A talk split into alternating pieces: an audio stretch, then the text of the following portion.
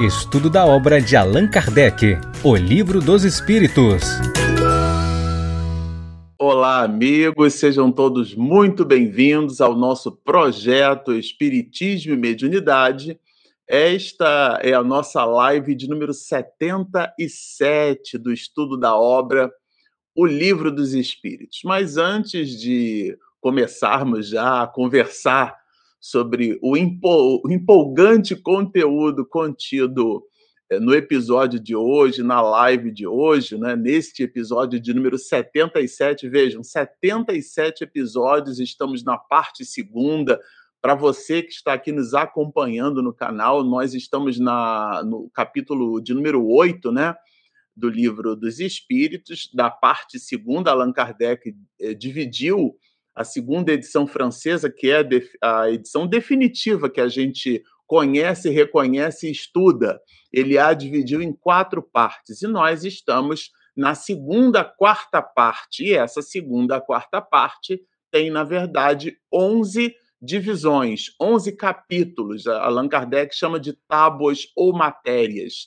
E desses 11 capítulos, nós estamos estudando o capítulo de número 8. Começamos no episódio passado. Eu sempre gosto de lembrar né, o ponto onde nós estamos para o internauta se situar, para os nossos ouvintes de podcast. Muitos de vocês é, consomem o nosso conteúdo por diversas outras mídias, como, por exemplo, a mídia em formato de áudio. Aliás, a gente sempre ao final do nosso trabalho, a gente lembra do nosso aplicativo, a gente lembra é, dos nossos podcasts e vale a pena reforçar. Você também pode nos acompanhar através destas mesmas mídias. Se você chegar lá no Spotify, por exemplo, e digitar ali Espiritismo e Mediunidade, ou até mesmo a expressão O Livro dos Espíritos, certamente você nos encontrará ali.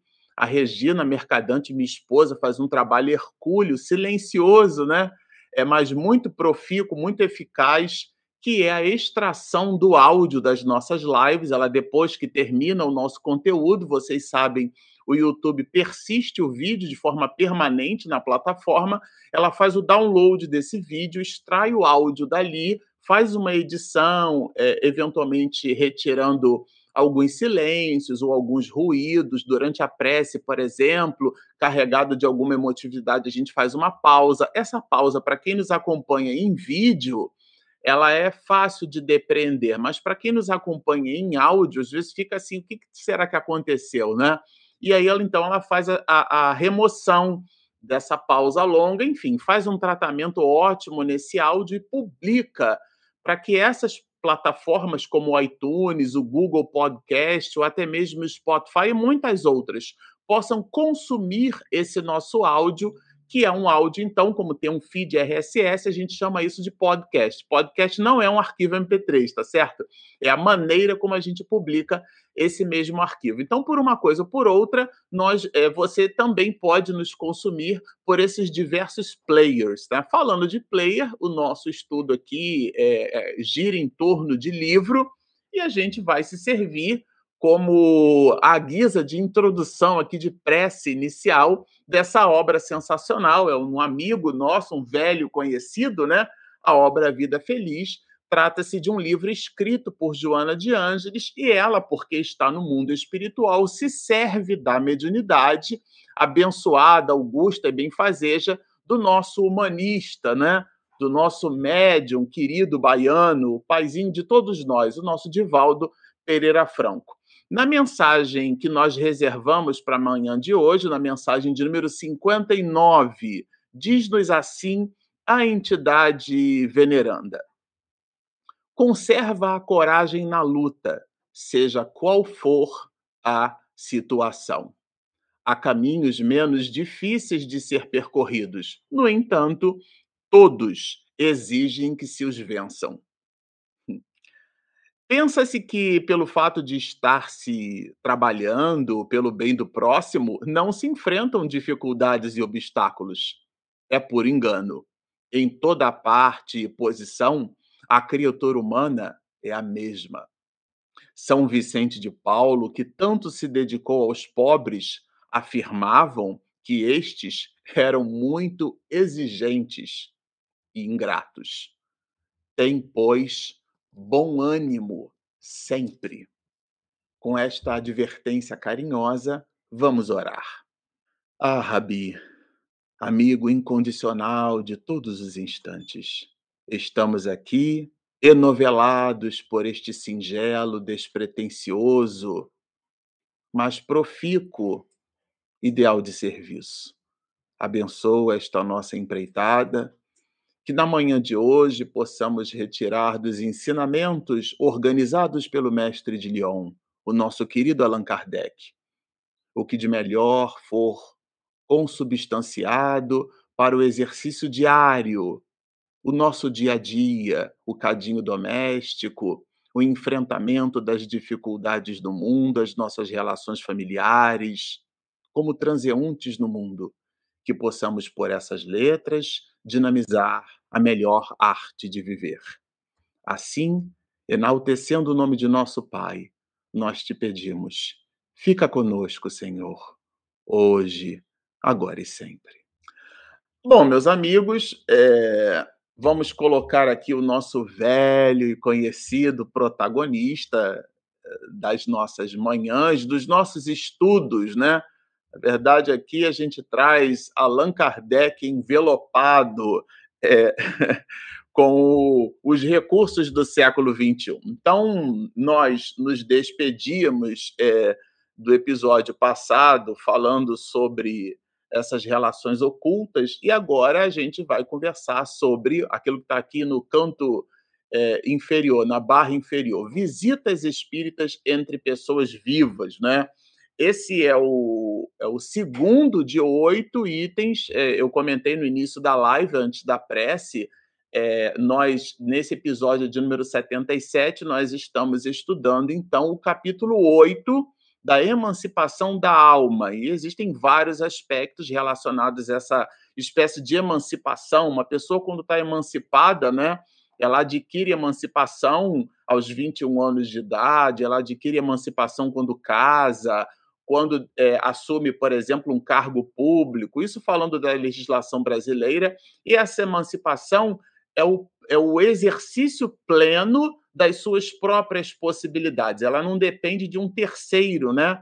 É como é o caso, por exemplo, das crianças, até mesmo dos adolescentes, para quem já teve a oportunidade de ler, né, o, o ECA, que tem força de lei, inclusive esse estatuto, as crianças e adolescentes são representados pelos seus pais e ou responsáveis né, perante a lei, mas o emancipado não. Ele tem plenos poderes sobre si mesmo, vamos dizer assim. Então, essa que é a ideia. A alma, nós, quando nos desprendemos parcialmente pelo sono, estamos no mundo espiritual e, uma vez lá, nós temos plenos poderes de nós mesmos, isto é, como espíritos, e não agora como homens, já que, como homens, entenda-se o homem aqui, a raça humana, né, se aplica às mulheres, claro e óbvio, é, como seres humanos mergulhados no corpo de carne, a carne exerce influência, a gente já viu isso aqui largamente, e a nossa condição cognitiva, a nossa condição de expressão de moralidade, todos os atributos que conquistamos ao longo de milênios, eles ficam de alguma forma ofuscados e obliterados nesse mergulho da carne, mas desprendendo-nos parcialmente, a gente se emancipa, né? Essa que é a ideia, e a gente recobra ali todas as possibilidades, bem interessante isso. E daqui agora é, falando dos pensamentos ocultos, a gente visita agora exatamente essa visita.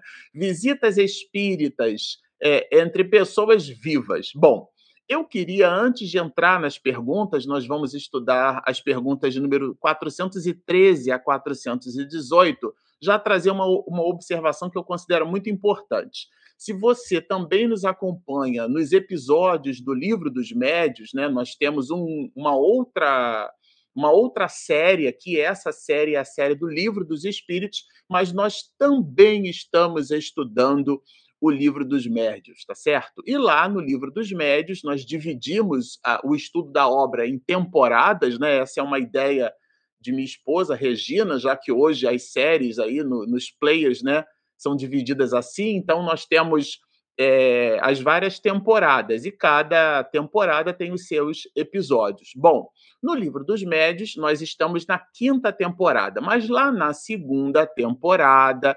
especificamente na live de número 47, você vai encontrar no conteúdo do livro dos médios, né, é o capítulo de número 7 que nós é, estudávamos naquela oportunidade, na, na live de número 47, da segunda temporada, temporada do livro dos médios, nós estudávamos com Allan Kardec a bicorporeidade e a transfiguração. E logo de início ele divide o capítulo em várias partes, né? Três, e divide em seis partes o capítulo de número 7.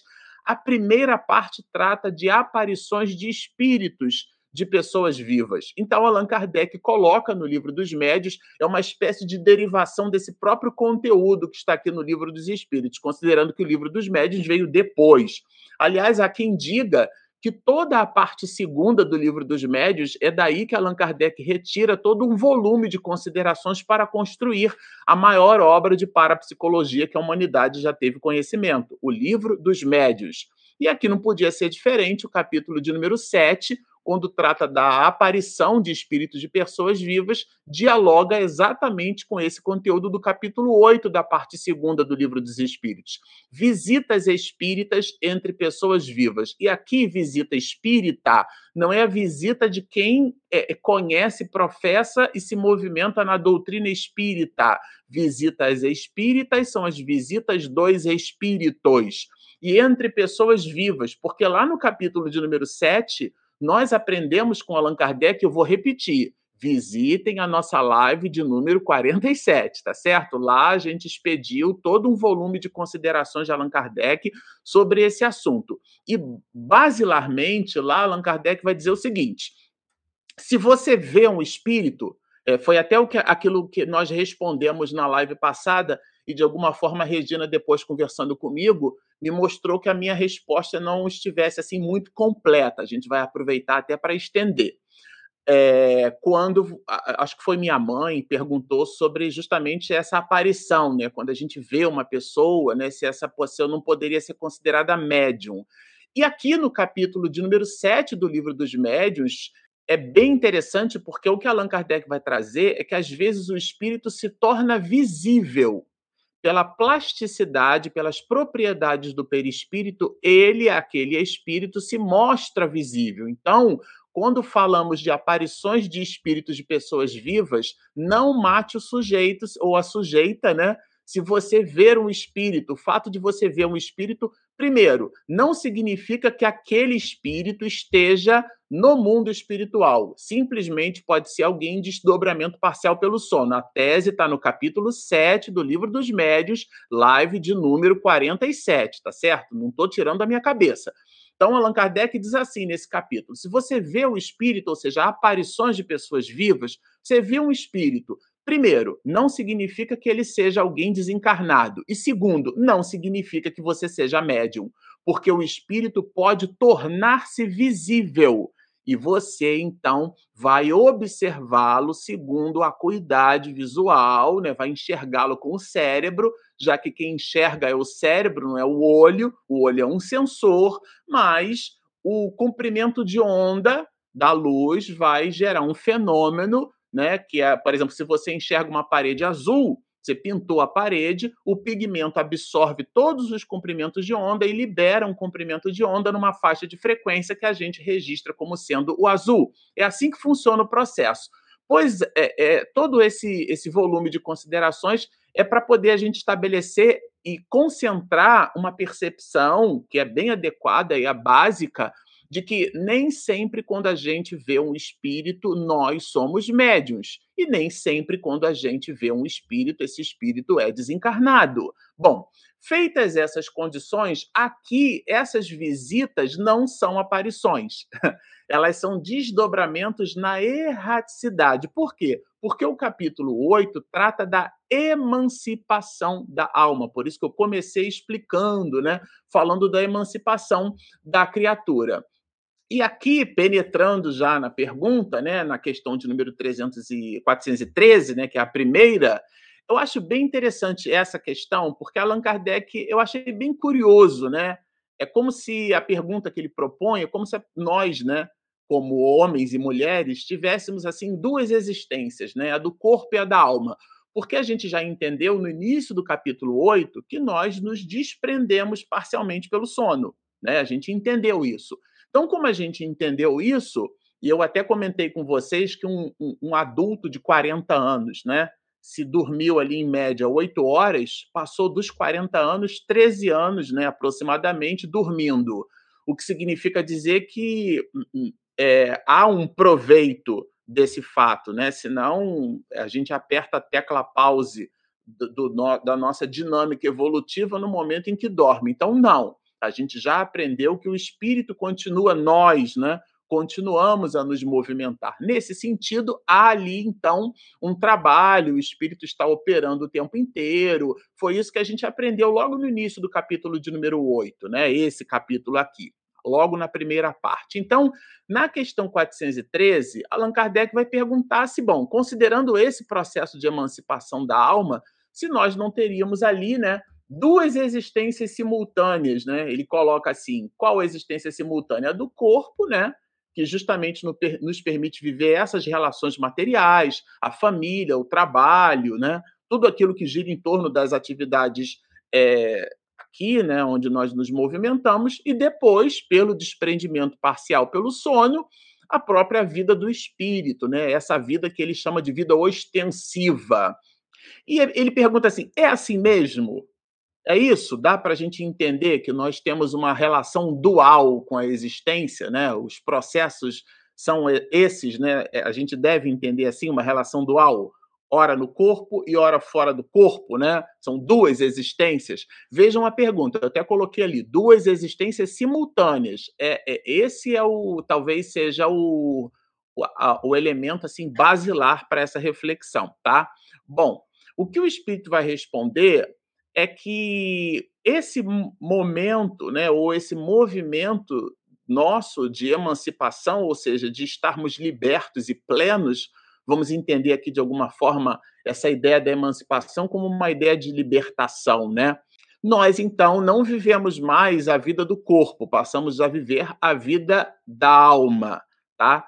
Entretanto, o espírito que responde vai nos dar uma ideia. Vejam, contudo, não há verdadeiramente duas existências, tá? O homem não vive duplamente. Então, o que, que a gente deve entender aqui na 413? Que são perspectivas da vida do espírito. Então, a vida do espírito, por isso que às vezes nas nossas lives, né, e essa questão 413 ela corrobora muito esse assunto, é, a gente diz assim: ah, quantas existências nós temos? Nós temos quantas existências? Ah, nós temos múltiplas existências? Não. Nós temos múltiplas encarnações. Existências a gente só tem, aliás, existência, a gente só tem uma, que é a vida eterna é a vida do espírito. Então, essa vida do espírito tem episódios no corpo de carne, tem episódios na erraticidade, vocês já aprenderam aqui no canal com Allan Kardec que um espírito errante, a condição de erraticidade, é a condição do espírito que aspira a uma nova encarnação. Por isso que a gente não pode dizer que Jesus está na erraticidade, porque Jesus, sendo o Espírito perfeito, ele não, é, não aspira mais por uma encarnação dentro da dinâmica evolutiva. A proposta evolutiva de Jesus está numa condição cognitiva espiritual que a gente nem compreende, tá certo? O plano de Deus para Jesus. No nosso caso aqui, né, descendo aqui para o chão de fábrica, nós sim, certamente, quando morremos e desencarnamos, porque precisam acontecer as duas coisas, no mundo espiritual ficamos na condição de errantes, ou seja, estamos aspirando a uma nova encarnação. Esses, é, é, é, esse cenário compreende e representa episódios, mas a vida é uma só. Então, aqui, o espírito que vai responder, ele vai nos dar uma percepção de que são perspectivas da vida do espírito. É como se, por exemplo, alguém, né, é, ora está em casa e ora está no trabalho. Esse alguém é o mesmo alguém, mas no trabalho ele tem um papel e em casa ele tem outro papel. Né? Se a mulher tem o papel de mãe, de esposa, né?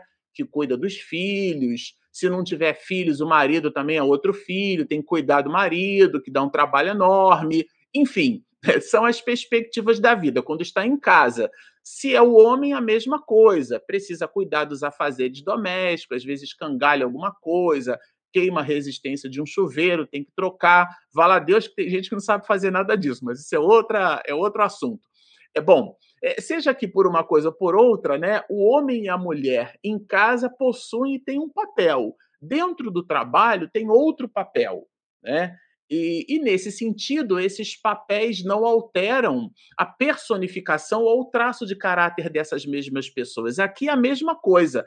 O fato de estarmos, ora, emancipados pelo sono e ora estarmos mergulhados num corpo de carne, né, regressando do sono, né, que podem ter ou não sonhos, a gente viu isso aqui, é... quando eu digo ter, é lembrarmos-nos deles, né? É, isso não altera a nossa condição de espíritos, né? Isso é bem interessante a gente tomar aqui por nota, tá? A gente ter é, é, essa percepção, né, de que o fato de estarmos ora é, desprendidos e emancipados não nos dá uma existência e hora de estarmos é, no corpo não nos dá outra. Aqui eu mostrei ali em cima, está em azul, duas existências simultâneas. Não, não existem duas existências simultâneas. O homem não vive duplamente. O homem vive uma única vida, que é a vida do espírito, e essa vida tem episódios, tá certo? Ficou claro? Bom, vamos para 414. Na 414, eu acho bem interessante, porque, vejam, se nós nos emancipamos, se nós nos, desprende, nos desprendemos parcialmente pelo sono, se a gente é, está é, liberto, né, essa ideia da emancipação, está em plenos poderes, a gente poderia pensar assim: ah, eu queria tanto né, ver um primo meu que está morando lá na Alemanha. Um exemplo. É, eu mesmo tenho colegas de trabalho com familiares na Alemanha, por acaso, tá? A ideia aqui é, é considerar um local distante. É, a gente pode até extrapolar isso, né, e trazer para o próprio Brasil, né? Considerando o Brasil um país continente. Então, se você mora, por exemplo, no sul, no, no sudeste, no norte ou no nordeste, no centro-oeste, não importa.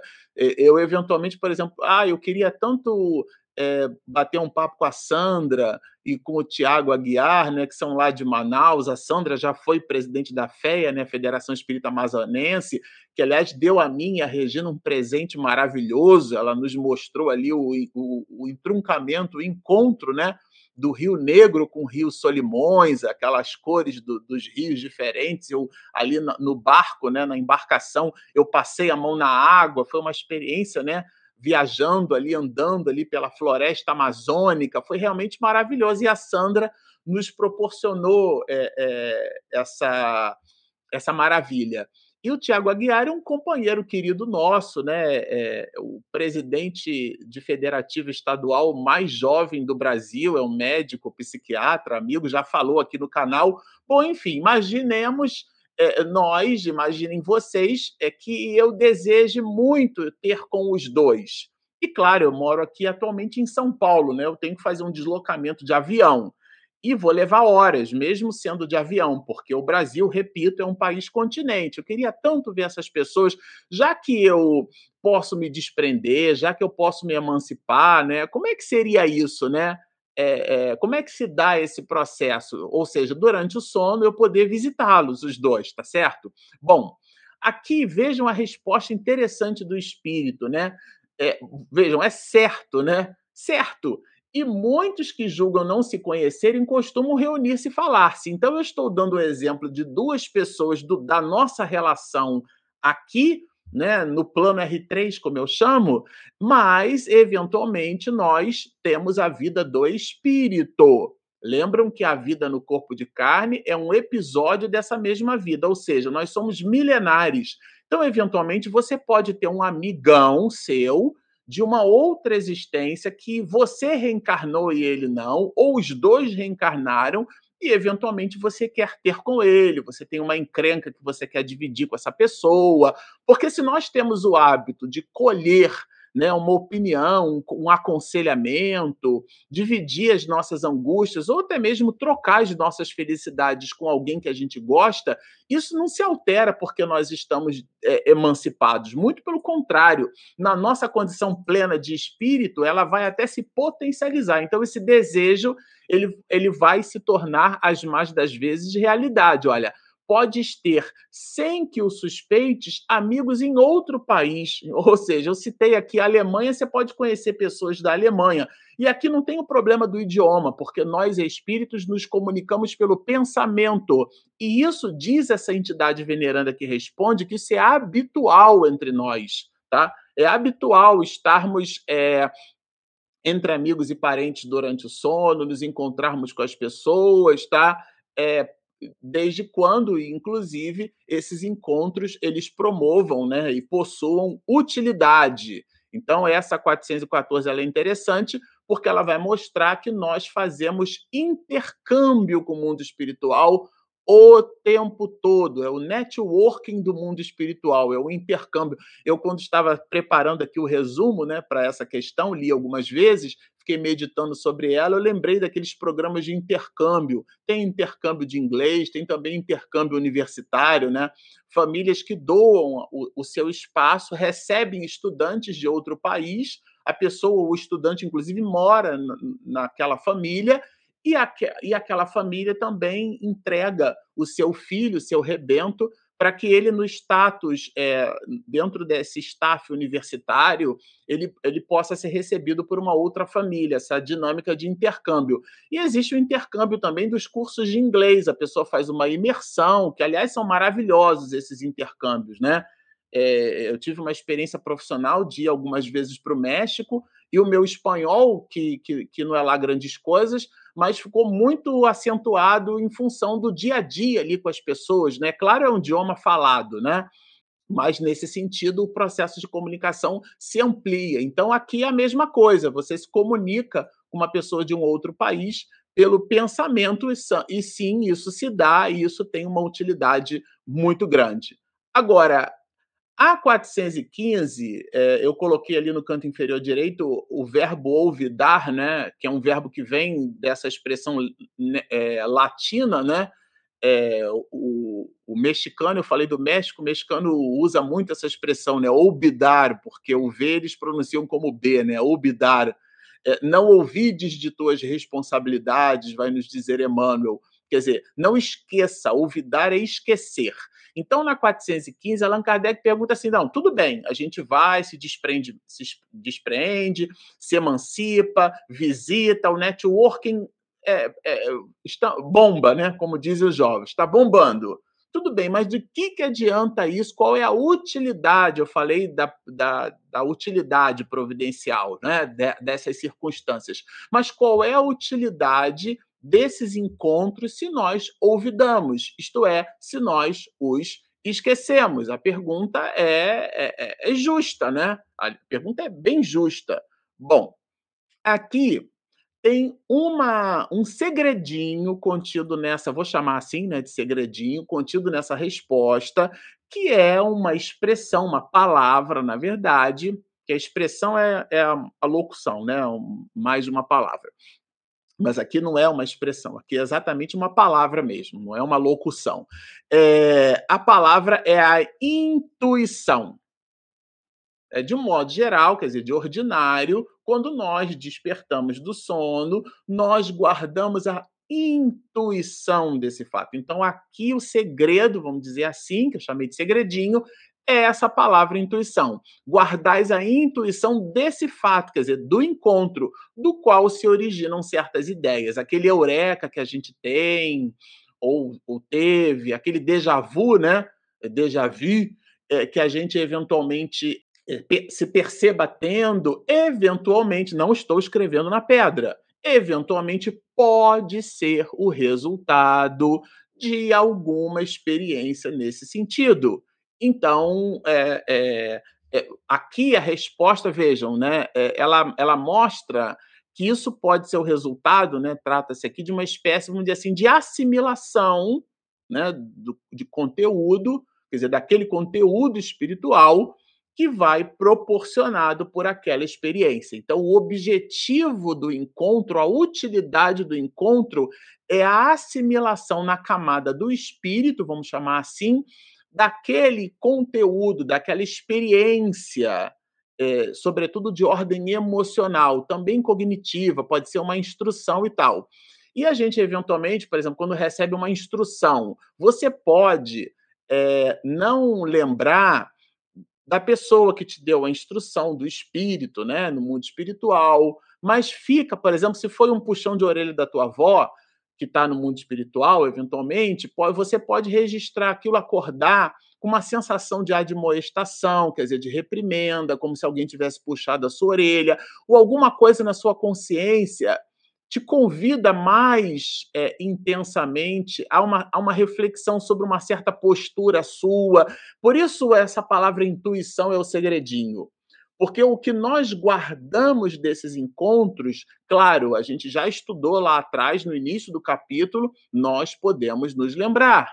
Né? Mas o corpo oferece resistência, oferece influência. Os sonhos, que são as lembranças no instante do sono, podem medrar em forma de entropia. Então, você pode canalizar aquilo, né? Sob as mais variadas formas. Se você teve uma professora no primário, no ginásio, que eventualmente ela te olhava de uma forma assim, né? Mais diferente, porque você aprontava em sala de aula e tal, e você pode dizer: Nossa, eu sonhei com a minha professora, mas não é a sua professora. Você teve um encontro com um amigo no mundo espiritual. Estou extrapolando aqui, tá, gente, para a gente ter uma ideia de como é que isso pode se dar. Então, você teve uma visita, por exemplo, né? Você visitou ou recebeu a visita de um orientador, de um amigo, até mesmo do seu anjo de guarda, do seu espírito protetor, o nome que você queira dar e ele lhe deu um conselho, lhe deu uma dica, uma orientação, buscou pontuar a sua trajetória. Quando você acorda, você pode, né, que vai, pode canalizar aquela orientação para um professor, para uma tia, para um amigo do trabalho, e você diz que sonhou com fulano ou com fulana, mas na verdade foi o seu orientador espiritual que lhe deu um conselho. É, é isso que, que a gente pode deve entender aqui como sendo essa intuição. Então, é essa experiência, a assimilação do conteúdo espiritual proporcionado pela experiência. É isso que significa, isso que trata a questão de número 415, tá certo? Bom, na 416, que é a antepenúltima, que são poucas as questões hoje, tá? É até bom porque na live passada a gente respondeu aqui mais de 20 perguntas, né?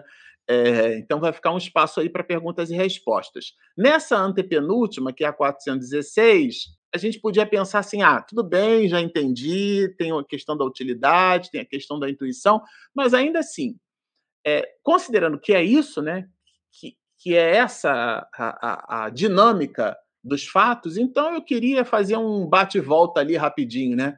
Queria dar um pulo lá na Alemanha, queria dar um pulo na, na Inglaterra, né? Fazer um bate-volta ali durante o sono, dar uma passeada lá, ou então se é noite aqui lá no Japão é dia, né?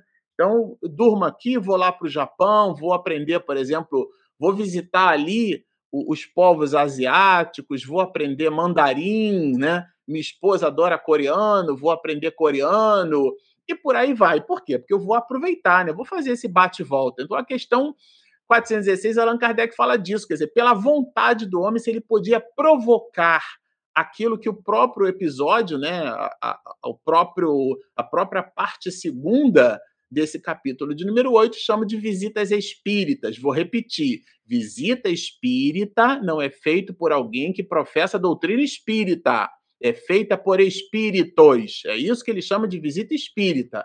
Mas nós poderíamos provocar essas visitas? Pode, por exemplo, dizer assim quando ele for dormir, né? Quero esta noite encontrar-me em espírito com fulano, declarar inclusive, né? E, e eu, quando me encontrar com ele, vou falar isso e aquilo, vou dizer essas coisas, vou tirar conselho, vou tirar satisfação, né? Enfim, da forma como a gente imagine aí é, que possa acontecer. Bom, como é que o espírito responde a essa questão? O que se dá é o seguinte: ele explica como é que acontece o processo. Vejam, adormecendo o homem. O que, que é adormecendo o homem? É o, o corpo físico, é, a, é o nosso episódio no corpo. A vida é uma só, a gente já entendeu isso, né? Mas nós temos episódios, como alguém que está em casa e alguém que está no trabalho. Esse alguém, quando ele está em casa, ele ele ele está ali como espírito. Quando ele está no trabalho, ele está como homem. Adormecendo o homem, seu espírito desperta, quer dizer, ele, né? Aí vejam, olha que interessante isso, tá? E aí, quando ele desperta como espírito, nada disposto se mostra fazer o que o homem resolvera, porque a vida deste pouco interessa ao seu espírito. Isso daqui eu achei assim nevrálgico, porque uma coisa são os interesses do homem, a outra são os interesses da alma. Então, uma coisa é, é, são aqui é, é bem interessante essa resposta porque ela nos dá essa percepção. Os outros passam de modo muito diverso a fase espiritual de sua existência terrena, quer dizer, esses homens, né, que são elevados espiritualmente. Porque a elevação espiritual, ela não ofusca, ainda que o corpo de carne possa é, exercer uma influência sobre o corpo. Vamos imaginar, por exemplo, Chico Xavier desprendendo-se parcialmente pelo sono. Como espírito, ele continuou obrando, elaborando numa intensidade muito maior do que ele elaborava quando estava se movimentando com seu corpinho, né? Pegando carona em Francisco de Assis, o burrinho. Então, nós, é, é, eventualmente, poderemos ter, por exemplo, uma, uma vida de educadores. A pessoa é professor, mas eu, inclusive, é, já tive essa experiência de conviver com professores que, curiosamente, ou até paradoxalmente, não gostam de educandos, não gostam dos alunos, não gostam da educação, de um modo geral. É por incrível que isso possa parecer. Então, logo, quando esse professor ele se desprenda né, do corpo, e, e, professor é um personagem de uma existência, não é o seu traço de caráter, ele retoma o seu traço de caráter. E o seu traço de caráter é a sua visão, a sua percepção, o seu modus vivendi na condição de espírito. E na condição de espírito, seu interesse não é o interesse educacional. Então, ele vai buscar mais o que fazer, na perspectiva dele, que não é isso. Muito embora, se você o veja, ele está sempre enfiado em escola né? Ora está dando aula no lugar, ora está dando aula em outro. A minha irmã, por exemplo, tem matrícula no estado, tem matrícula no, no município, tem professor que não fez concurso público, mas dá aula em diversas escolas. Então, toda hora você vê a pessoa respirando aquele clima educacional. Mas o que a gente observa é o fenótipo, é o fenômeno, né? Pegando carona aqui na, na biologia. O que a gente observa é o efeito mas do ponto de vista das relações intrínsecas daquela alma, pode até ser que ele nem goste muito daquele trabalho. Então, mas a gente analisa assim, né, pelo efeito. Por isso que é, a gente não deve analisar as coisas pelo efeito somente, né? O efeito é uma pista, mas não é uma relação. É dor de cabeça, eu sempre gosto de dizer assim, porque gera um impacto importante, né? Dor de cabeça pode ser sinusite ou câncer no cérebro, né? Nem sempre o sintoma fala do problema. O sintoma é uma pista, mas não necessariamente ele revela é, é, de maneira direta né, um determinado, uma determinada patologia, no caso aqui. Então, quando a gente observa, a gente faz juízo de valor. Ah, aquele ali é um educador pleno, mas você não está na estrutura íntima daquela criatura, né?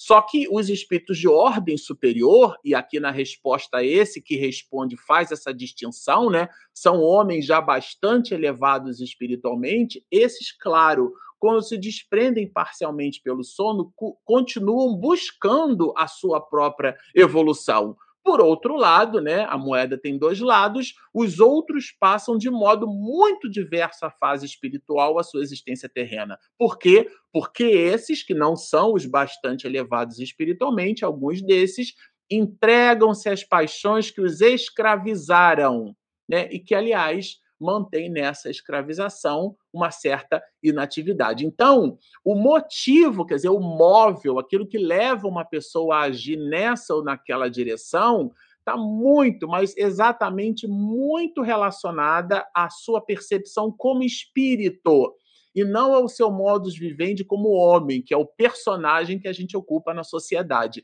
Não constitui razão para que semelhante coisa se verifique, quer dizer, essa visita que eventualmente a gente, como homem, pretenda fazer. Né, se verifique o simples fato dele o querer é, quando desperto, porque quando desperto pode ser que seus interesses sejam de ordem material.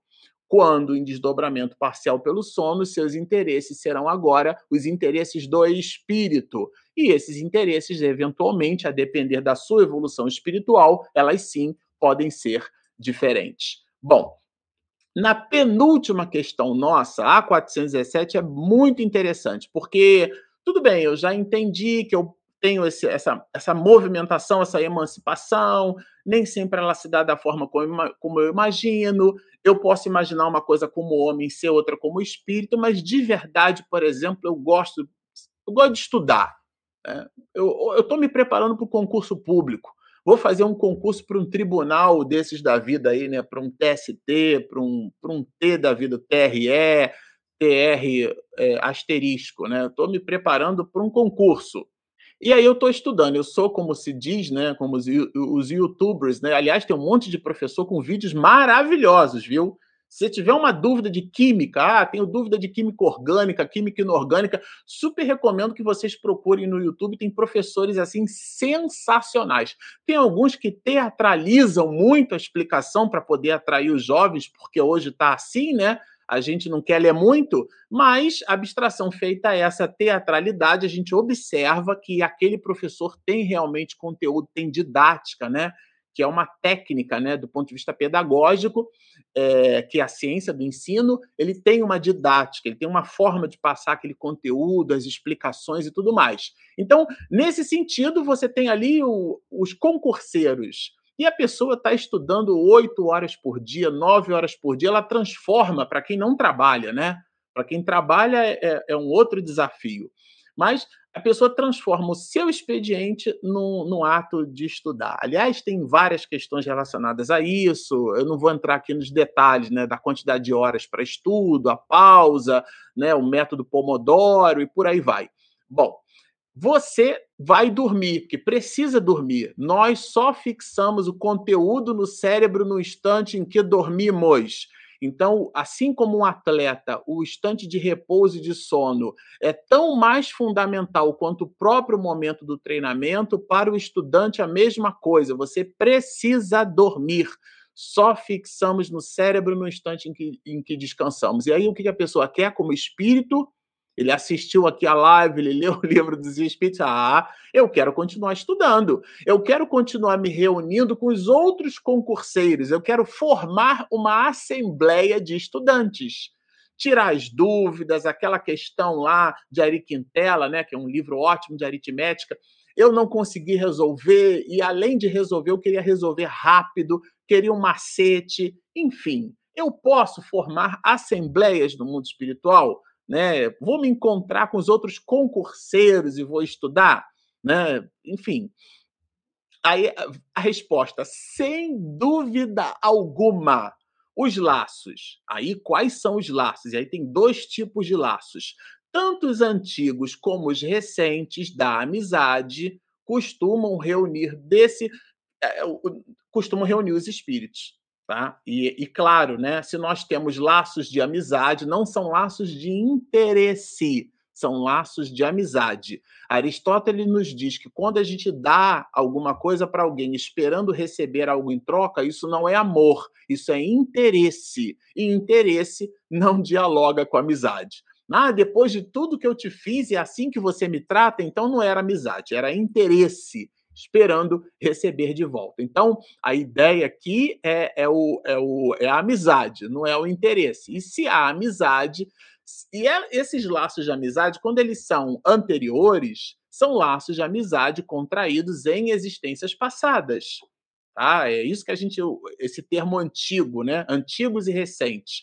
Os laços de amizade antigos são os nossos laços verdadeiros com meu irmão, com a minha irmã da encarnação passada, um tio, um primo, um avô, uma avó, marido, mulher, o personagem que nós usamos para nos movimentar, esse perso personagem construiu, criou e promoveu laços. E muitos desses laços são laços verdadeiros, não são laços de interesse, são laços de amor genuíno, não são laços, por exemplo, ligados à luxúria, ao enlace sexual, ao desejo, né? Pelo corpo, pela estrutura física da pessoa, não. Você tem realmente o interesse de estar do lado, você gosta daquela pessoa pelo simples fato dela existir, né? dela estar ali. Existe uma simpatia fluídica, um enlace isso é, que é o que a gente chama de amizade verdadeira. Não há interesse nesse sentido. O, o, o, se a gente extrapolar a palavra interesse, o único interesse que poderia existir é o da plenificação de almas, de estarem ali juntos em torno de um ideal de serviço que é comum aos dois. Né? Eventualmente você pode ser engenheiro eletricista e ela médica, né? obstetra e os dois gostarem de piano. Então, naquele momento que o, o, o, comum ali entre os dois é disso que a gente fala. E esses interesses, quando são da ordem dos sentimentos, da amizade, o subconjunto ou os elementos de interseção entre esses conjuntos, considerando cada espírito como sendo um conjunto né, carregado ali na, na infinitude das suas possibilidades, tanto do ponto de vista cognitivo, quer dizer, de racionalidade, de conhecimento, como também do ponto de vista de sentimento, nós somos essencialmente emocionais, nós temos valores que são muito nossos e outros que são muito próximos, que criam ressonância com outras pessoas. Então a gente se sente bem, a gente vibra na mesma faixa de frequência naquele aspecto ou na, naqueles aspectos, podem ser vários. É isso que forma ali essa amizade, né? Que ela pode aqui, quando ela é antiga,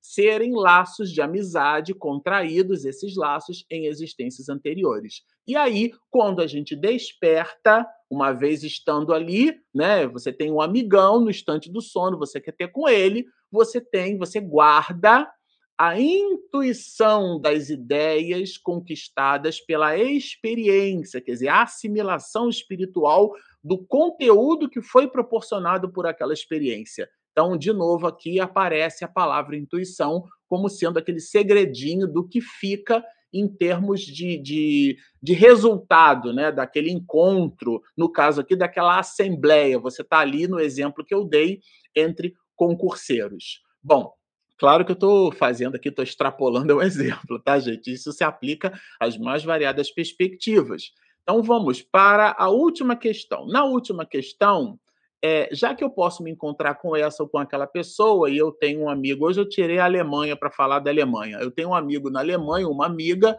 eu não estou muito certo, eu tive notícias de que aquela pessoa estava, esteve doente, e eu quero saber se já morreu, se desencarnou, se está bem, se não está bem. Então, já que eu posso me, me emancipar, eu, como espírito, quero visitar e quero de verdade saber, quero conversar com ele ou com ela. E aí, como é que está a sua situação e tal? Né? Será que morreu mesmo? Né? É, deixa eu, vamos dizer assim, deixa eu ir para lá ver isso, né? Deixa eu, deixa eu ver como é que é esse negócio, né? Deixa eu tomar um aeróbus, né? deixa eu fazer um translado ali, fazer um intercâmbio rápido, tá? E, ou seja, é, uma pessoa que julgasse morto um de seus amigos sem que tal fato é, fosse a realidade, quer dizer, ela acha, tá? Ela teria, assim, visitando ou buscando essa visita, uma intuição desse processo? É disso que trata aqui a questão, tá? Bom, aí aqui a resposta faz essa distinção, novamente, essa distinção da perspectiva do espírito e da perspectiva do homem. Como é espírito, a pessoa que figuras pode ver o seu amigo e conhecer-lhe a sorte. Quer dizer, a sorte é a condição. Essa palavra sorte significa isso. Vejam, se lhe não houver sido imposto por prova, está entre vírgulas, é um aposto, é para dar destaque. Por prova, crer na morte desse amigo, poderá ter um pressentimento, que é justamente essa intuição né, da, da morte, né, da desencarnação dele ou não. Tá? É, então, é o que fica. Se eventualmente a gente precisa passar pelo sobressalto de imaginar que aquela pessoa será que morreu, será que não morreu. Se isso traz, né, se essa apreensão trouxer alguma algum combustível emocional que possa melhorar a nossa resiliência, que é o que está aqui entre vírgulas como prova, nós eventualmente passaremos por isso. Então, o eixo da resposta é a palavra depende. Vai depender muito das circunstâncias, né? E aqui, claro, né, de novo, o espírito que responde não está escrito com essa palavra, a palavra que aparece aqui é pressentimento, mas de novo é a ideia da intuição. É o segredinho da manhã de hoje, né? O que a gente guarda, o que, o que medra do inconsciente, dos escaninhos profundos da alma, em cima da, dessa condição nossa de vigília, essa intuição, né? O que fica, na verdade, é a assimilação do conteúdo espiritual que foi proporcionado por aquela experiência. Entenda-se aqui a experiência como sendo justamente essa visita, né? Espírita, quer dizer, dois espíritos entre pessoas vivas. Nenhuma das duas desencarnou. Bom, esse aqui era o pacote de alegrias que a gente é, planejou para trazer aqui para vocês. E eu vou pedir agora a Regina, minha esposa, a comandante das lives, a minha diretora, para soltar a nossa vinheta de perguntas e respostas. O Livro dos Espíritos Momento de interação, perguntas e respostas. Vamos lá. Ô, Benigna, bom dia, minha amiga. É, Benigna pergunta assim: esse fenômeno de emancipação está ligado ou seria a mesma coisa do fenômeno da bicorporeidade? Ótima pergunta. O fenômeno da bicorporeidade, que aliás ele está descrito nesse capítulo de número 7, né? A partir da live 47, a gente estuda ele na, na na segunda temporada do Livro dos Médios, tá, Benigna? E aí, claro, não é só para você, é para todos os internautas. Dê uma olhadinha na segunda temporada. É, ali, nós, nós, começamos com a live 47, que é justamente o primeiro item, aparições de pessoas vivas, e Allan Kardec fala justamente disso. Tem o, o, o, casos emblemáticos, né, por exemplo, de Santo Antônio de Pádua, né, porque a aparição se deu né, nessa cidade e ele faz o deslocamento. Então, o corpo está num lugar, e essa é a tese de Allan Kardec. Ele materializa-se, ou seja, pelas propriedades do perispírito, ele materializa-se é, naquele instante. Então, isso é, fica por nós conhecidos como essa bi corporeidade. Mas vejam a palavra bicorporeidade, seriam dois corpos. Então existe o corpo material e existe o corpo espiritual. O corpo espiritual, a tese de Allan Kardec, aliás, essa palavra foi ele que criou, ela não existia até o século XIX, é a palavra perispírito, que é o corpo do espírito. Então esse é que é o segundo corpo. Né, na obra de André Luiz, né, Nosso Lar, tem um momento singular onde ele já no mundo espiritual, portanto, e aí no caso de André Luiz dá para a gente dizer na erraticidade, aspirando uma nova existência, ele, André Luiz, é, descansa e despreende-se parcialmente pelo sono no mundo espiritual, hein, gente? E ele vai ter com a mãe dele. E quando ele regressa dessa experiência, portanto, desse sono, ele registra um sonho que é a experiência do contato com a mãe. Ele deixou o corpo espiritual e ele foi em essência. Então, nesse caso, essa ideia da bicorporeidade é essa emancipação da alma que deixa o corpo, só que tem uma diferença, Benigna. Essa pessoa, uma vez é, é, é, emancipada, por exemplo, se eu quiser aparecer para você aí em Santa Cruz, eu vou ter que eventualmente materializar o meu perispírito colocá-lo numa faixa de frequência perceptível aos seus olhos, que é um sensor. Mas o meu corpo físico, eventualmente, está na cama aqui, no apartamento aqui em São Paulo, o corpite está lá, né, ressumando, né, roncando, e eu estou ali como espírito me planificando, abraçando uma amiga, vendo-a. Claro que eu imagino que você não vai se assustar comigo, né, Benigna? Porque tem gente que se assusta, né? O amigo vai assim, meu Deus do céu! E aí também não vai me matar, né, Benigna? Que você já aprendeu com Allan Kardec que existe a genuína e legítima aparição de pessoas vivas. Então, tem talvez técnica ou didaticamente essa distinção aí entre a emancipação ligada, né? a esse fenômeno da bicorporeidade, que são dois corpos ali, né?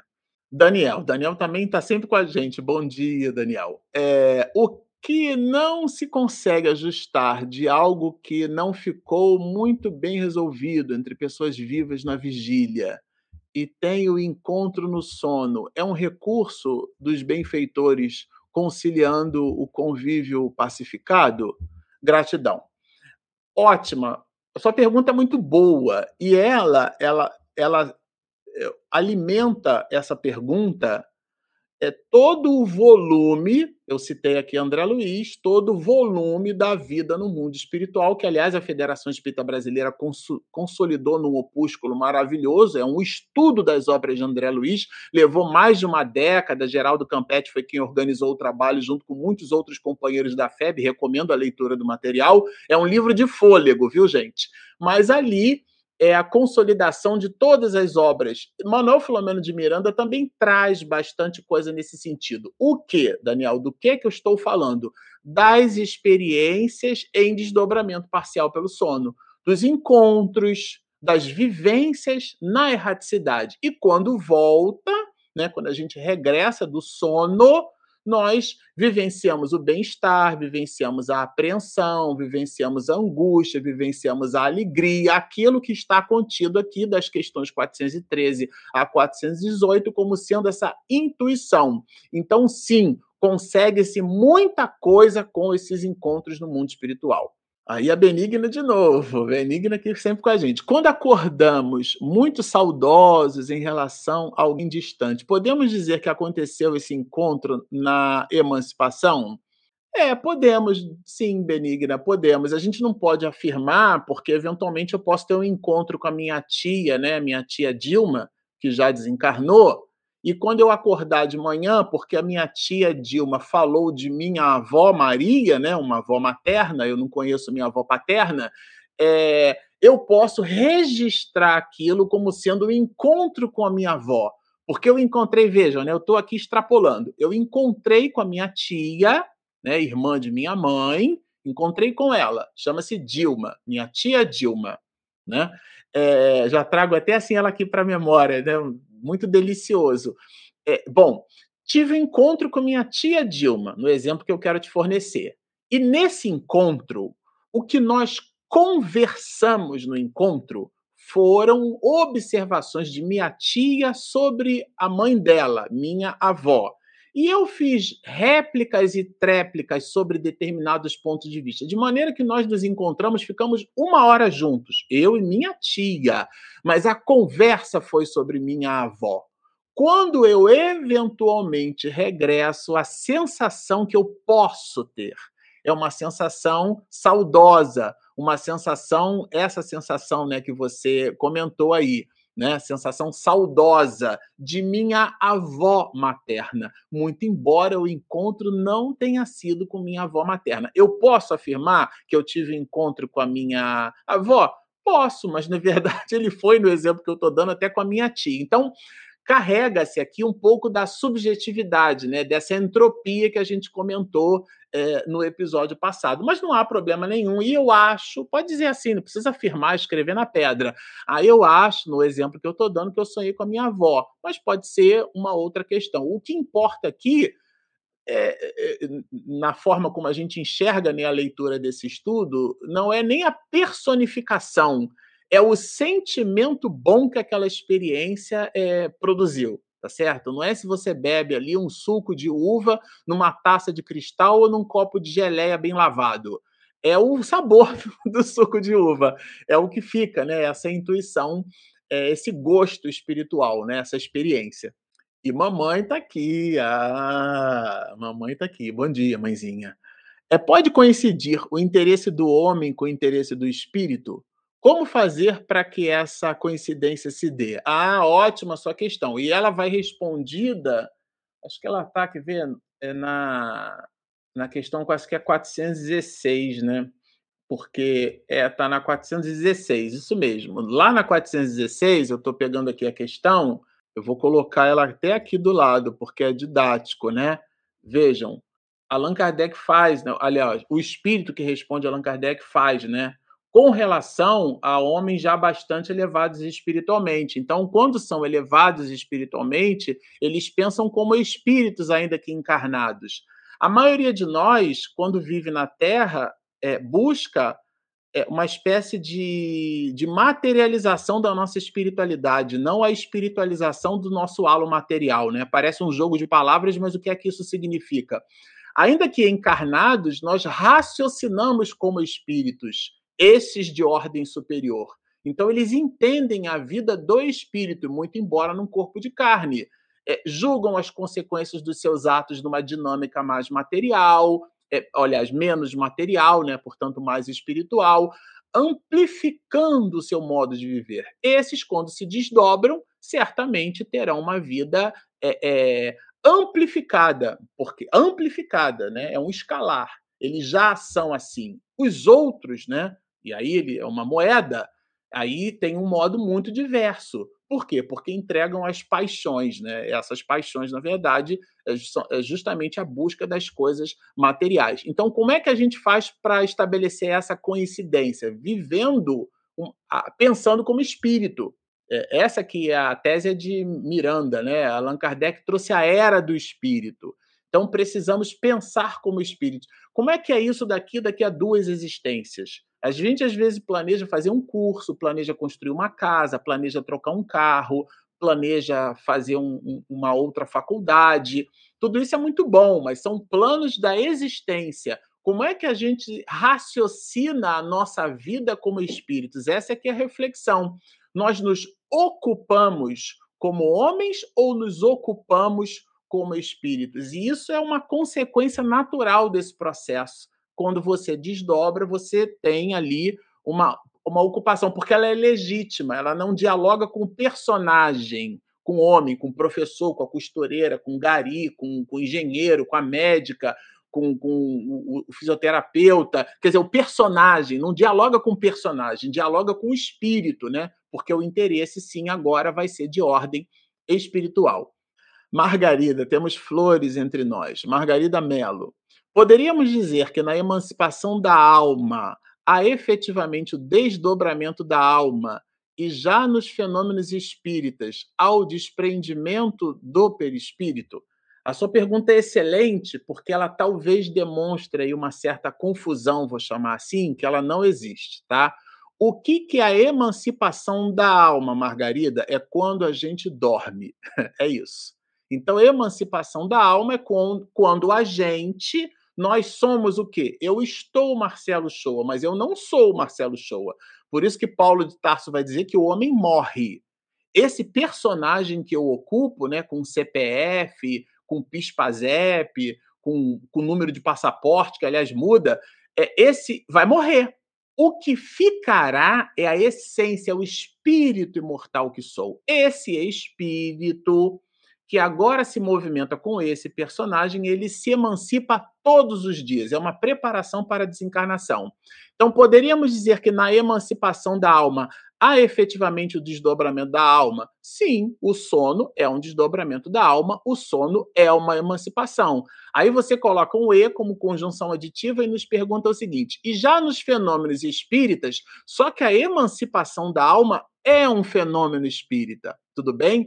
Ao desprendimento do perispírito, no sono, ao desprendimento do perispírito, na emancipação da alma, que é um fenômeno espírita, há efetivamente o desdobramento da alma. Então, na verdade, Margarida, tudo aqui quer dizer a mesma coisa. O desdobramento da alma é o desprendimento do, do perispírito e é o fenômeno espírita. Não há essa distinção. Nós somos espíritos, você num personagem né, feminino e eu num personagem masculino.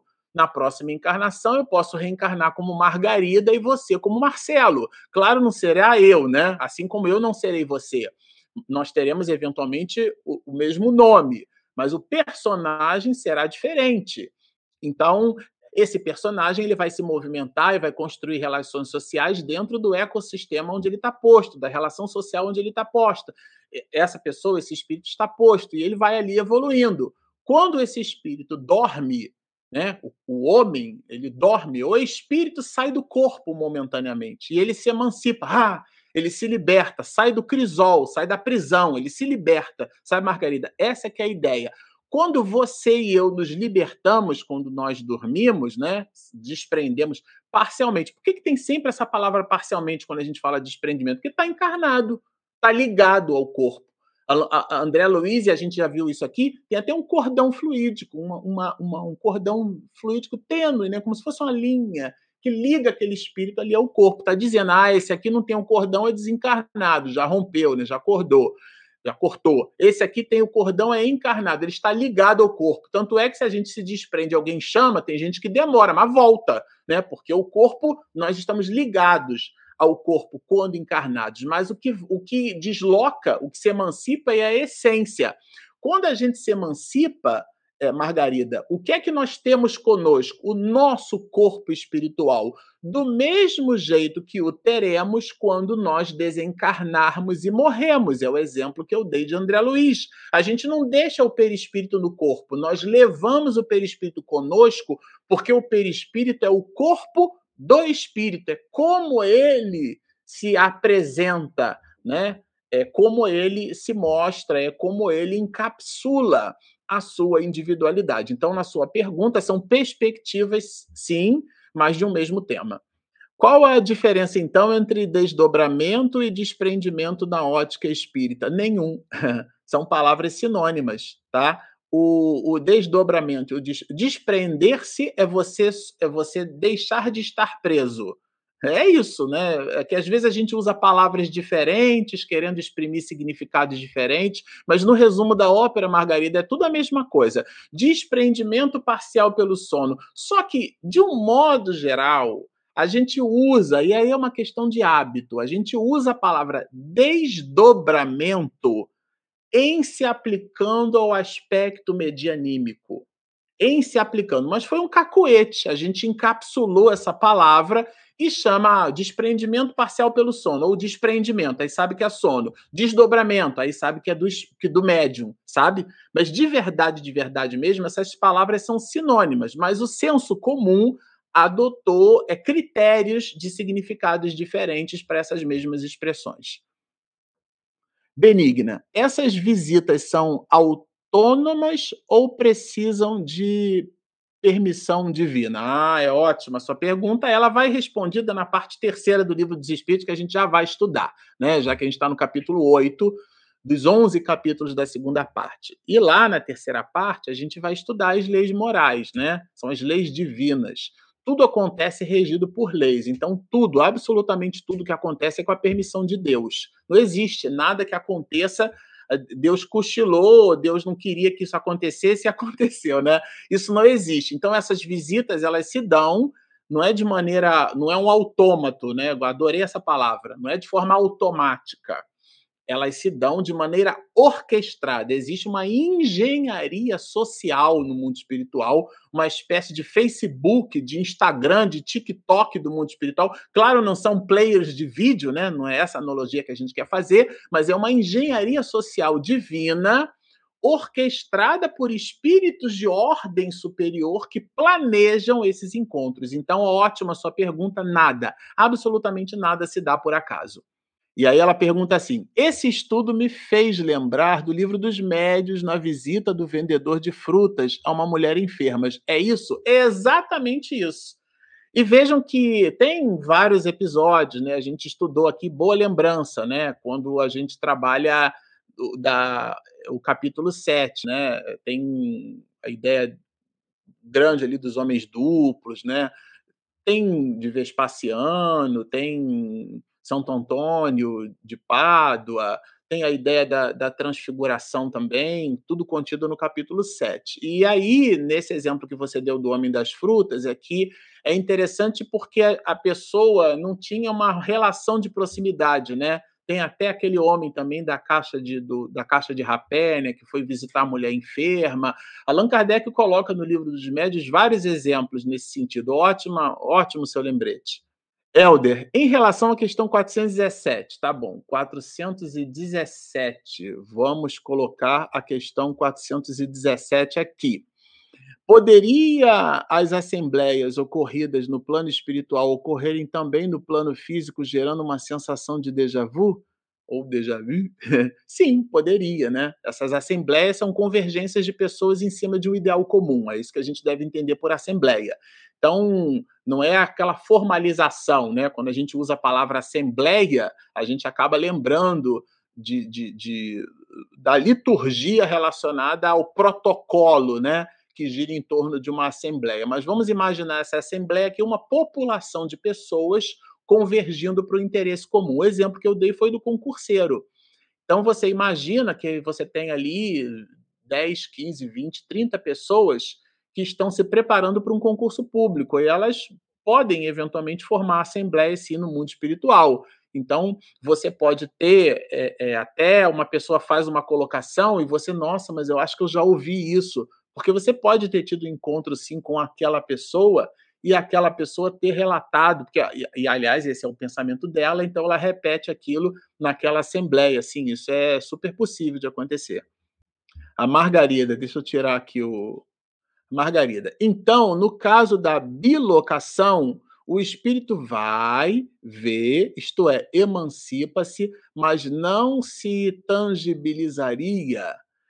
É, no caso da bilocação, que é a ideia do o espírito, ele não está em dois lugares ao mesmo tempo, né? Esse é até um conceito importante. Ele irradia a sua consciência. E o exemplo que o espírito que responde a essa questão, São Luís também fala no livro dos médiuns vários pontos. É, hoje a nossa live do livro dos espíritos, mas a gente está conectando bastante com o livro dos médiuns, né? É, ele, ele, ele dá o exemplo do Sol, né? Ele radia, o Sol é um Sol, mas ele radia em várias partes e tudo mais. Então, no caso da bilocação, é estar é, em dois lugares ao mesmo tempo ele pode tangibilizar-se ou não. Então, não necessariamente o que caracteriza a bilocação é a tangibilização. Agora, claro, para você contar o fato, você tem que ver o espírito. Então, de modo geral, ele acaba se tangibilizando. Como é que a gente saberia que Santo Antônio de Pádua estava em dois lugares ao mesmo tempo se ele não se materializasse no segundo para defender o julgamento do seu pai, tá certo? Que estava sendo acusado injustamente. Então, nesse caso, sim, acaba tendo uma associação, mas não é o critério que caracteriza a bilocação. Rosana, é, sonhar com alguém querido passa do lado dele e ele parece não te ver. Seria possível que esse ente já teria reencarnado? É, aqui, é, é, assim, eu até comentei isso na live passada, né? Todas as questões que carregam subjetividade, elas dependem muito. Pode ser um monte de possibilidades, sabe, Rosana? Você pode sonhar com uma pessoa que já desencarnou. Aliás, no livro dos médios, na parte que trata das evocações, né? É, Allan Kardec até fala sobre isso. Nós podemos evocar para uma reunião mediúnica uma pessoa que já está encarnada. Qual que é o prejuízo ou, ou a contrariedade ou eventualmente o, o, contratempo disso? É que essa pessoa estando encarnada, ela pode não atender o convite. Existem até casos da pessoa que desdobra, ela, ela entra no estado de torpor e ela se comunica particularmente falando, nós temos um episódio pessoal nesse sentido. Eu estava viajando no navio, no contra-torpedeiro, tive um torpor, um sono, e depois, quando eu voltei para o Luz e Caridade, ficou todo mundo me olhando assim, e a Benigna, que era uma médium muito ostensiva, deu passividade a uma comunicação nossa que falava na reunião mediúnica. Eu não tinha morrido. É né? uma experiência pessoal que eu guardo, inclusive. Então, isso pode acontecer. Né? É, é possível que essa pessoa esteja encarnada? É, é possível. É possível que essa pessoa ainda esteja no mundo espiritual? Sim, também é possível. Celila, acho que é Celila, Celila Solange. Sinto muita fraqueza física. Tomo suplemento alimentar receitado pelo médico. Faço meditação e nada como e nada como conseguir ficar boa. É, é Celila, eu vou ficar, eu, é, eu vou ficar bem acanhado para te responder, porque eu não sou médico, né? Eu só cuido de coisa que não sangra, né? Porque eu sou da área de ciência da computação. É, e, e, vou compartilhar com você é, que eu também tomo suplemento alimentar, tá certo? Senão eu não consigo, né? O que você deve procurar é, é, é orientação médica, né? Porque nem tudo é espiritual. Às vezes a gente tem o, o bom verso ou o mau verso de colocar tudo na conta do espírito. Às vezes pode ser uma deficiência de uma determinada vitamina, às vezes você pode estar com anemia. Agora, recentemente mesmo, a minha endocrinologista me deu, eu fiz um check-up médico enorme, tá? Então, eu, nesse caso aí, Celila, como é uma questão que me parece que ela está desconectada do aspecto espiritual, a minha dica, né, não como espírita, mas como companheiro de vida, né, como um amigo de ideal, é que você procure um médico. A Margarida. Também não há emancipação da alma no estado de vigília, por exemplo, no caso da vista dupla. A Margarida ela gostou dessa questão da emancipação da alma. É, Margarida, emancipar ah, a Regina está dizendo que estou balançando. Emancipar é, é, estar liberto do corpo. Isso pode acontecer na dupla vista, isso pode acontecer na, na, na bilocação, isso pode acontecer nas mais variadas formas. Então, a sua pergunta é, né, no caso da dupla vista, você pode ter, né, a emancipação? Às vezes sim e às vezes não. O que, que é a dupla vista? A dupla vista é a vista do espírito que coabita com a vista do corpo. Então é como se a pessoa tivesse ali igual John Carter entre dois mundos. Allan Kardec fala dos fenômenos de sonambulismo. A pessoa nem dormiu, mas também não está desperta. Então, como ela está ali se emancipando no processo de emancipação, ela, como o olho está aberto, ela enxerga como, como homem, no seu caso, como mulher, e como quem vê no mundo espiritual não é o olho, mas é o espírito, porque os sentidos não estão circunscritos num órgão do ponto de vista espiritual, como espírito ele terá, você e eu teremos eventualmente percepções nesse sentido. Então, vejam, a emancipação pode gerar ou não a dupla vista. Dupla vista não tem nada a ver com a emancipação você pode estar aí, porque a emancipação é o desprendimento parcial. Só que você ainda não se desprendeu parcialmente. Você está ali, como eu gosto de dizer, igual o John Carter, entre dois mundos, né? E nesse momento você tem o um episódio de dupla vista. O que é que significa dupla vista? Enxerga como espírito enxerga como homem. Isso pode ou não se dar em relação à emancipação. A Bene, Beneci, né? Beneci, ou o Beneci, né? É, Santos. Essa sensação de tristeza que às vezes nos abate ao acordar, ou seja, a vontade de continuar sonhando, tem a emancipação da alma como um fator? Saudade, de liberdade do espírito? É, você pegou o, o, a essência aqui, né? A emancipação da alma é a possibilidade de vivenciarmos experiências como espíritos imortal que somos.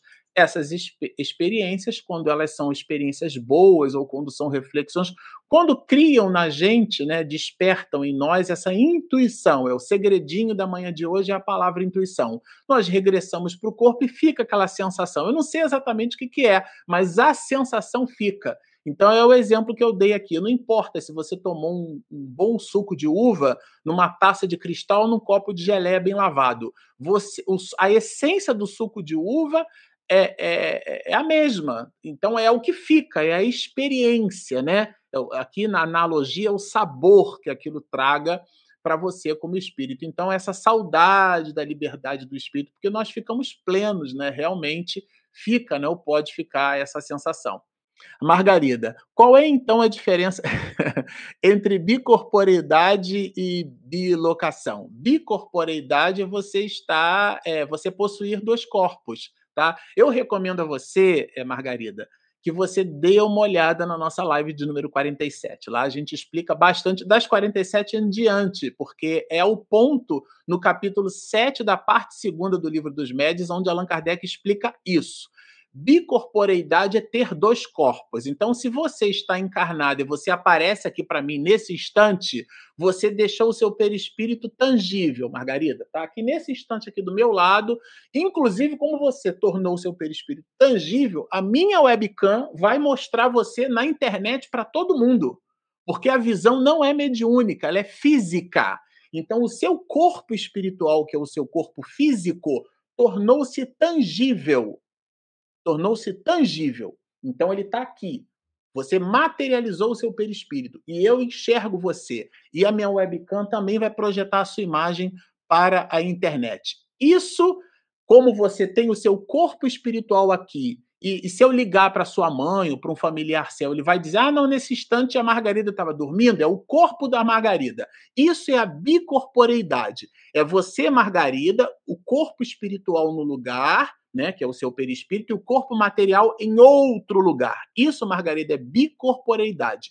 Bilocação é a possibilidade do espírito irradiar ao mesmo tempo para dois lugares. Então, por exemplo, o doutor Bezerra de Menezes dá a mesma comunicação mediúnica em dois centros espíritos distintos ao mesmo tempo no Brasil reunião mediúnica, dois médios, inclusive podem ser até médios psicofônicos, psicográficos, não importa tá? o tipo de, de, de, especialização da mediunidade, mas a manifestação do Dr. Bezerra de Menezes vai se dar ao mesmo tempo em dois lugares. O nome disso, Margarida, é bilocação. Só que ele, Dr. Bezerra de Menezes, não está em dois lugares ao mesmo tempo. Ele irradia o pensamento dele como o sol irradia a luz em várias perspectivas. Então, aqueles dois médios, no exemplo, vão perceber pelo psiquismo, usando inclusive o perispírito deles, né, como uma antena transceptora, vão perceber o pensamento do Dr. Bezerra, vão entrar naquela faixa de frequência e vão expedir a mensagem. Tem gente que se emociona, se ah, o Dr. Bezerra de Menezes esteve aqui. Aí eu fico me perguntando, defina aqui. Porque o livro dos médiuns trabalha essa questão em várias perspectivas. Então, bilocação é isso é irradiar ao mesmo tempo. Imaginemos o psiquismo de Jesus, né? Irradiando pela multiplicidade do planeta. A Rosana faz a última pergunta. Eu venho sonhando vendo a mim mesma em vários momentos. Seria projeção? Vamos lá, para a palavra projeção. Vocês já viram um projetor de imagem, né? Eu sou da época do mimeógrafo. A gente, quando usava projetor, botava aquela, aquela lâmina transparente, né? Projetava, era o que tinha de mais recurso. Lembra do mimeógrafo? Cheirava o papelzinho com álcool. Eu sou dessa época ali. E nessa época você tinha ali um, um espelho, né? uma lente de aumento com uma, uma luz aqui, e aquela luz possuía depois um outro jogo de espelhos, né? E esses jogos de espelhos criavam uma espécie de, de convergência no foco, no foco óptico, e aquilo projetava a imagem na parede, né? Bom, então isso aqui é projeção. Então, uma, uma, uma, perspectiva. A projeção não é o slide, né? Por isso o nome é projeção. Você está projetando. Na mente acontece a mesma coisa.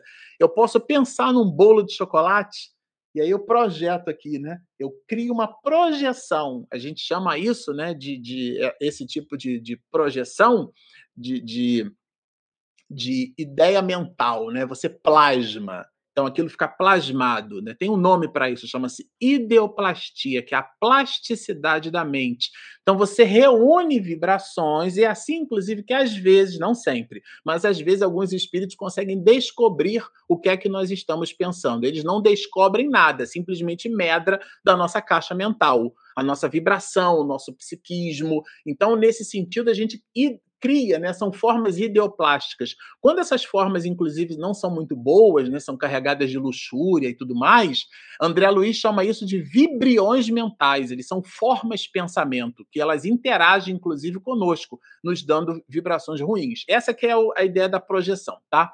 Nesse caso, quando você projeta a própria imagem, né, você pode estar enxergando-se a si mesma. Ou você tem um fenômeno anímico, capítulo 19 da parte segunda do livro dos médios. Você está de fato vendo o próprio corpo, está observando o próprio corpo, está sonhando com você, para se preocupar mais consigo mesma, né, para fazer eventualmente aqui, como eu comentei com a companheira, né, faz um exame médico, faz um check-up, entende como é que você tá. O fato de você estar tá pensando em você, né, é, é, é importante meditar. Às vezes a gente fica se ocupando com querer entender o significado das coisas e a essência, né? É o, o Antoine de, de Exupéry, né? O Pequeno Príncipe. O essencial é invisível aos olhos. Só se enxerga bem, só se vê bem com os olhos do coração.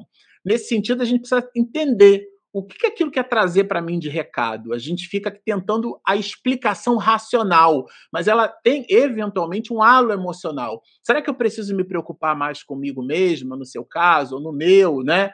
Será que eu preciso procurar um médico? Será que eu preciso fazer um check-up? Quais são os pontos do meu comportamento que eu preciso me olhar mais, meditar? Já que eu estou sonhando comigo, né? Então, o que, que isso traz do ponto de vista de símbolo para o meu próprio crescimento espiritual. E não se eu tô, se é uma projeção, se não é uma projeção, quer dizer, o detalhe técnico, ele acaba sendo um, um pouco irrelevante. O que é mais importante mesmo é a substância, a essência, né? O propósito, é a utilidade dessa daquilo que você e eu aqui estamos chamando de projeção. Bom, esse é o, como eu gosto de dizer, é o pacote de alegrias que a gente planejou aqui trazer para amanhã de hoje. Adorei as perguntas, as perguntas de vocês são ótimas. É, gostei muito da, da Margarida, das questões da Margarida, porque o que acontece é que a dúvida da Margarida pode ser a dúvida de outras pessoas, né? E isso eu aprendi no magistério, não existe dúvida ruim, dúvida é dúvida, e esse é o espaço nosso para a gente realmente fazer dúvida, não entendeu, pode perguntar de novo, porque, inclusive, se eu explico que vocês não entenderam, é sinal que eu não expliquei da forma adequada, tá certo? Porque a mensagem, é, ela, ela é uma. É, a mensagem sai do emissor para o receptor, né? E quem deve entender é, é, o receptor, mas em cima do conteúdo que o, o emissor emite. Então, se vocês não entenderem, é sinal que eu não expliquei da forma adequada. Pode me encher de pergunta, não ligo, acho inclusive ótimo, porque ajuda a gente a responder eventualmente a mesma questão em outras perspectivas. Bom, sempre ao final das nossas lives a gente gosta de dizer assim: se você nos assistiu até aqui,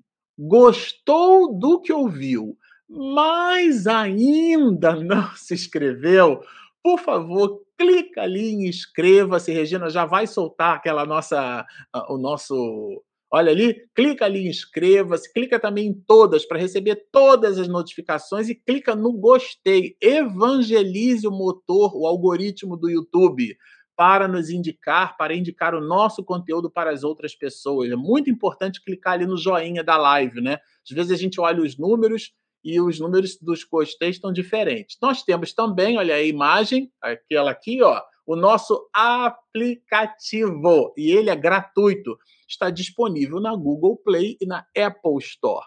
Bom, é, são esses os nossos convites aqui do nosso projeto Espiritismo e Mediunidade, como eu gosto sempre de dizer ao final. Inscrevam-se no nosso canal, sigam-nos e muita paz. Vamos então encerrar a nossa live é, conversando com o Papai do Céu e dizendo assim: Senhor, estamos muito agradecidos pela oportunidade do convívio, do diálogo, do entrelaçamento de corações, distantes geograficamente, mas conectados por este ideal de serviço, o estudo que amplifica e modifica para melhor as nossas possibilidades íntimas. Ó oh, Paizinho, estamos muito agradecidos. Abençoa-nos a todos, através do nosso irmão maior, um de teus filhos, nosso dirigente, governador do orbe. É o que de mais puro e sublime conseguimos tangibilizar da tua supremacia.